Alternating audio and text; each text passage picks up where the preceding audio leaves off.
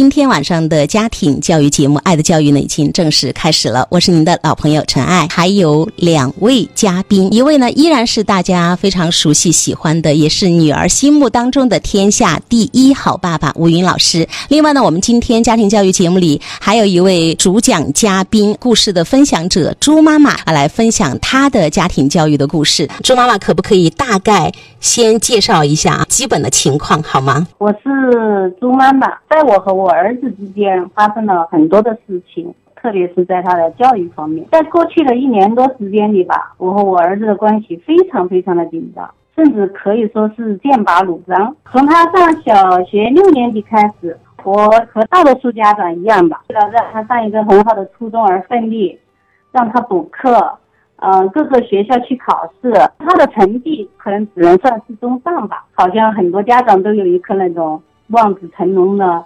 心，所以说那个时候他还算配合的，但就去年进了初中过后，发生了太大的变化，不想学习，呃，作业不完成，但在我的压迫下吧，勉强的读完了上半学期。但是在这半年里，我和他都非常的痛苦，他是为了不想学习而必须学习而痛苦。而我呢，就是为我的付出得不到回报而痛苦。我看到了，就是一个望子成龙的妈妈，也看到了亲子关系的这个紧张和冲突，也看到了青春期的这个反抗，当然也看到最后妈妈的两句话：妈妈的反思，妈妈的痛苦。孩子为不想学习而必须学习而痛苦，我为我的付出得不到回报而痛苦。那这样的一小段啊，吴英老师点评两句。他的这个结果不仅仅是初一了，我相信是从小学以来就逐渐的增加到这个位置了。这个却太具有代表性了，因因为无数的妈妈说小升初太重要了，太关键了，然后六年级就搞得很紧张，初一的时候就有点孩子有筋疲力尽了。但是妈妈还觉得你才刚刚上路，对，可以停下来了。在小学呢，孩子还比较配合，成绩呢是中上，但是到后面呢，孩子不想学习啊，作业都完成不了，孩子呢非常的痛苦，最后呢是休学了半年。到底是发生了什么？当然，这样的一个心路历程呢，接下来我们会继续请出朱妈妈来分享。我是一个非常。追求那个完美主义的人啊，完美 好，嗯，我们看一下完美的妈妈哈，就是怎么让孩子一步步变成今天这个样子，好不好？我的要求就是在孩子上学的时候吧，我对他的要求是非常高的。写作业来说吧，就每一科作业，就是我要看到的就是必须公正。嗯，如果我看到的不公正的话，我就得撕掉他的本子。就感觉自己过去好像是几乎接近疯狂吧，接近疯狂了，不可理喻的那种状态。现在回想起来哦，嗯，但是那时的我根本不是这样想的。还有些什么行为，你今天都可以说出来，就是小学一年级学生的招数啊。对对对，就是那种招数。感觉好像我一直用这种招数吧，到了初中的时候，我好像还是对他有这样的要求，但是他好像就像一头睡醒了的雄狮向我怒吼了。在你这样苛刻的要求下，不仅撕掉本子要重写，就一个字都不能错。我关于每个科目，像背诵什么，错一个字都不行，都必须要从头再来。我不给他提醒的。你不提醒，妈妈能够记得第一次孩子跟你终于开始反抗的那个情景吗？他吼了些什么？做了些什么？反正歇斯底里的，也跟我的平时的性格也挺像的。我想可能也是受了我的影响。嗯，因为在他做不好的时候，我也是这种状态。歇斯底里，还有吗？还有更激烈的反抗手段吗？就是当时他向我入口的时候，我当时也惊呆了。但随之之后吧，我就是动手去打他，他反抗了，他抓住我的手，使劲一推，把我推到地上。推到地上的时候，他就狠狠地看了我一眼，就是那种很恨的那种。瞪了你一眼哈，很恨的瞪了妈妈一眼。恨我的眼神那种看我，转身他就回到他的房间，也不管我，并锁上了门。那时候我心里就很愤怒、不甘，就油然而生了，坐在地上嚎啕大哭。委屈、愤怒、不甘。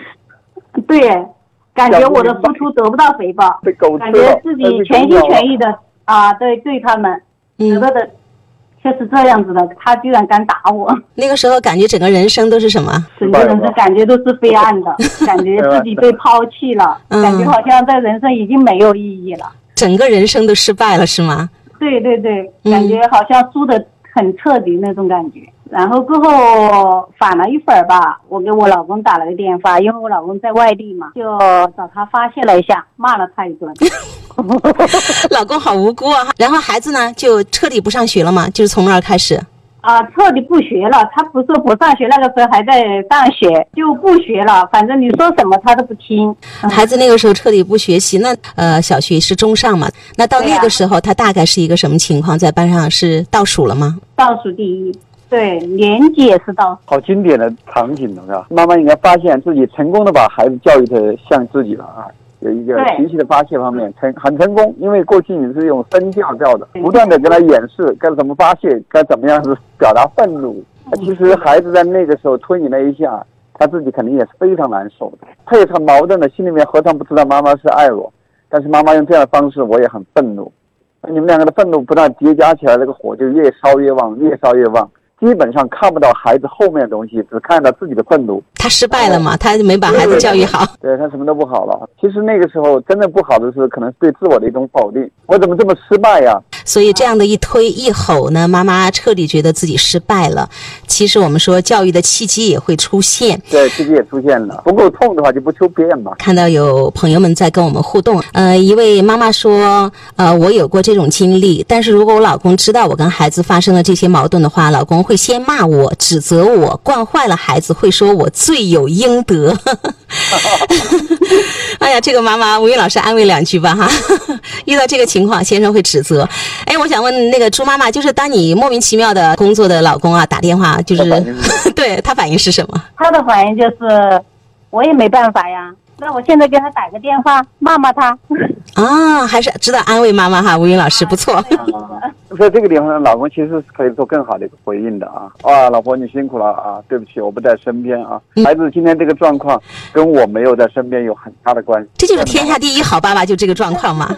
好老公也是这样。你说，其实孩子后面这个英语、数学都是倒数第一嘛，人整个精神状态呢也不好，就像没有灵魂一样。那后面有补课吗？初一上期上到一半的时候吧，呃，老师打电话叫我天天晚上去把他接回家补课。呃，每天晚上八点钟去接他回家补课，一对一的。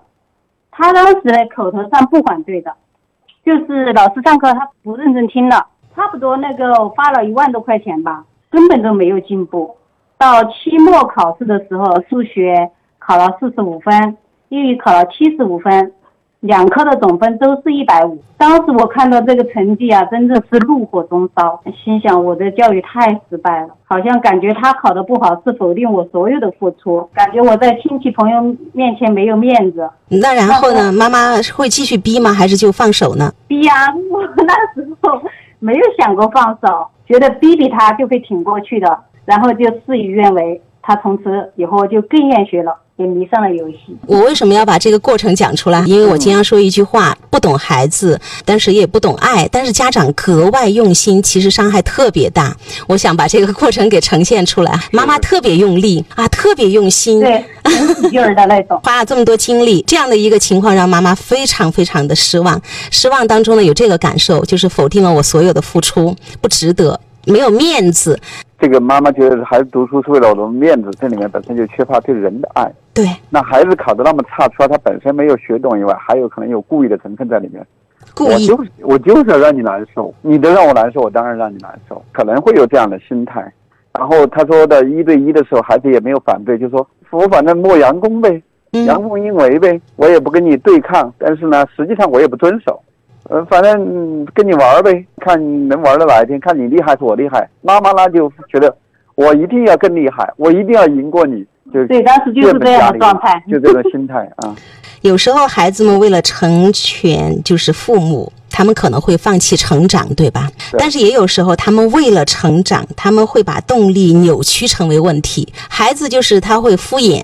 他会迎合你叫我干嘛我干嘛，但是我绝对不干好，然后更想逼我一定要证明我会教育孩子呀。可以再逼一下，好像我就赢了，赢了对对对，过了那个关了啊。对，但是事与愿违，妈妈说孩子就更厌学，还迷上了游戏。就是今年疫情期间嘛，那个在家上网课，他也是不想上的。那个时候我还是。想让他继续读下去嘛。过后跟我直接说不上了，我不去上学了，真的很崩溃了，就没办法，也找不到出口。以前是厌学，现在是我学都不上了。我就带他去找吴老师吧。嗯，他在吴老师那里可以说是侃侃而谈吧。哦，吴老师也知道，就是说想打游戏，不想读书。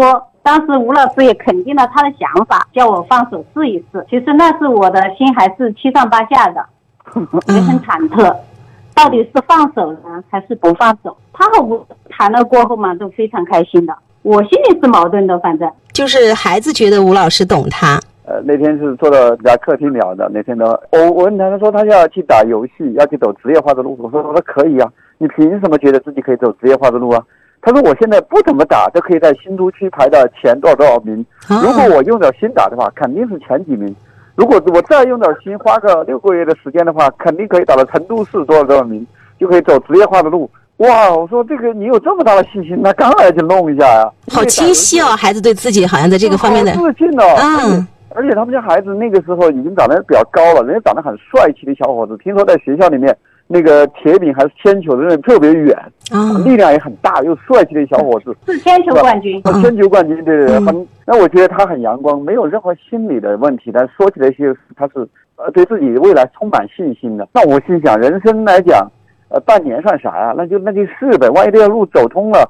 那也可以成为千万富翁啊！对对，我为什么不可以了？是的，这个工资可高了。从我的了解，从了解是吧？那个职业化的电竞训练路是非常严苛的，很辛苦。六点钟起床，然后一个点一个点的卡得很死的，还要做一些身体上的训练。我一听，这个不就学习吗？超级好的学习方式啊！对，就是这样子。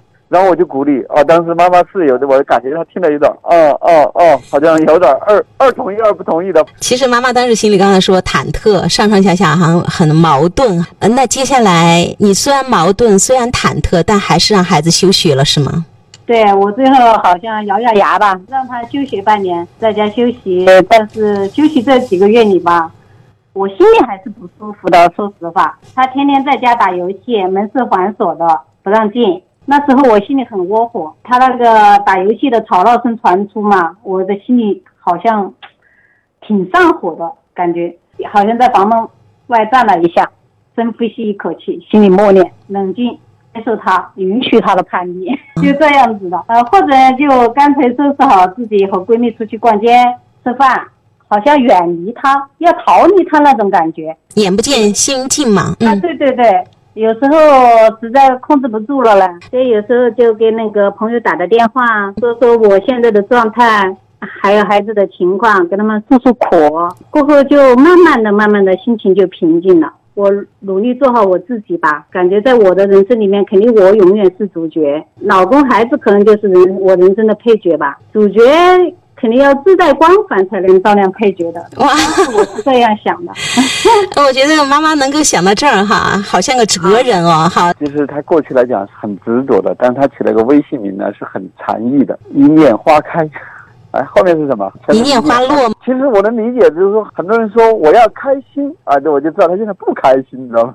写了一念花开，我知道他一念就是没法花开，就是执着的那个。这个点上啊，是我努力做好我自己，在我的人生里，我永远是主角，老公、孩子都是人生的配角。主角要自带光环，才能够照亮配角。我们经常说，爸爸妈妈开开心心的，就是我们是有那种幸福感、幸福能力的人，就是我们觉得自己很可爱，我们是能够被别人爱，我们有被别人爱的这个价值，我们才不会对别人有高的期待。因为其实我们想要的，我们自己就可以给到自己，这就是爱。自己在我们的群里曾经有一个妈妈，她的孩子也是因为呃手机游戏不学习了，然后妈妈就一再的跟她谈，一再跟孩子沟通，最后孩子说：“妈妈，你不用管我。”我会管理好我自己，你先让我痛快的体验一把游戏，你只需要开开心心过你的日子，过你的生活就好了。然后妈妈把那段话发给我，我说妈妈，从此以后你现在主要就是开开心心过你自己的日子，好不好？因为他的孩子其实就特别有想法，说出的话就像个小大人一样。我说你的孩子其实很有主见，但是妈妈一直做不到。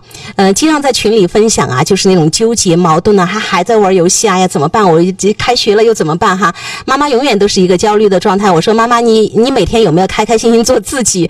他说：“好好好，我一定听孩子，我要开开心心做自己。”然后隔两天又开始焦虑了。就是今天猪妈妈给我们了一个最好的示范，什么叫真正的开始把那个焦点放在自己的身上。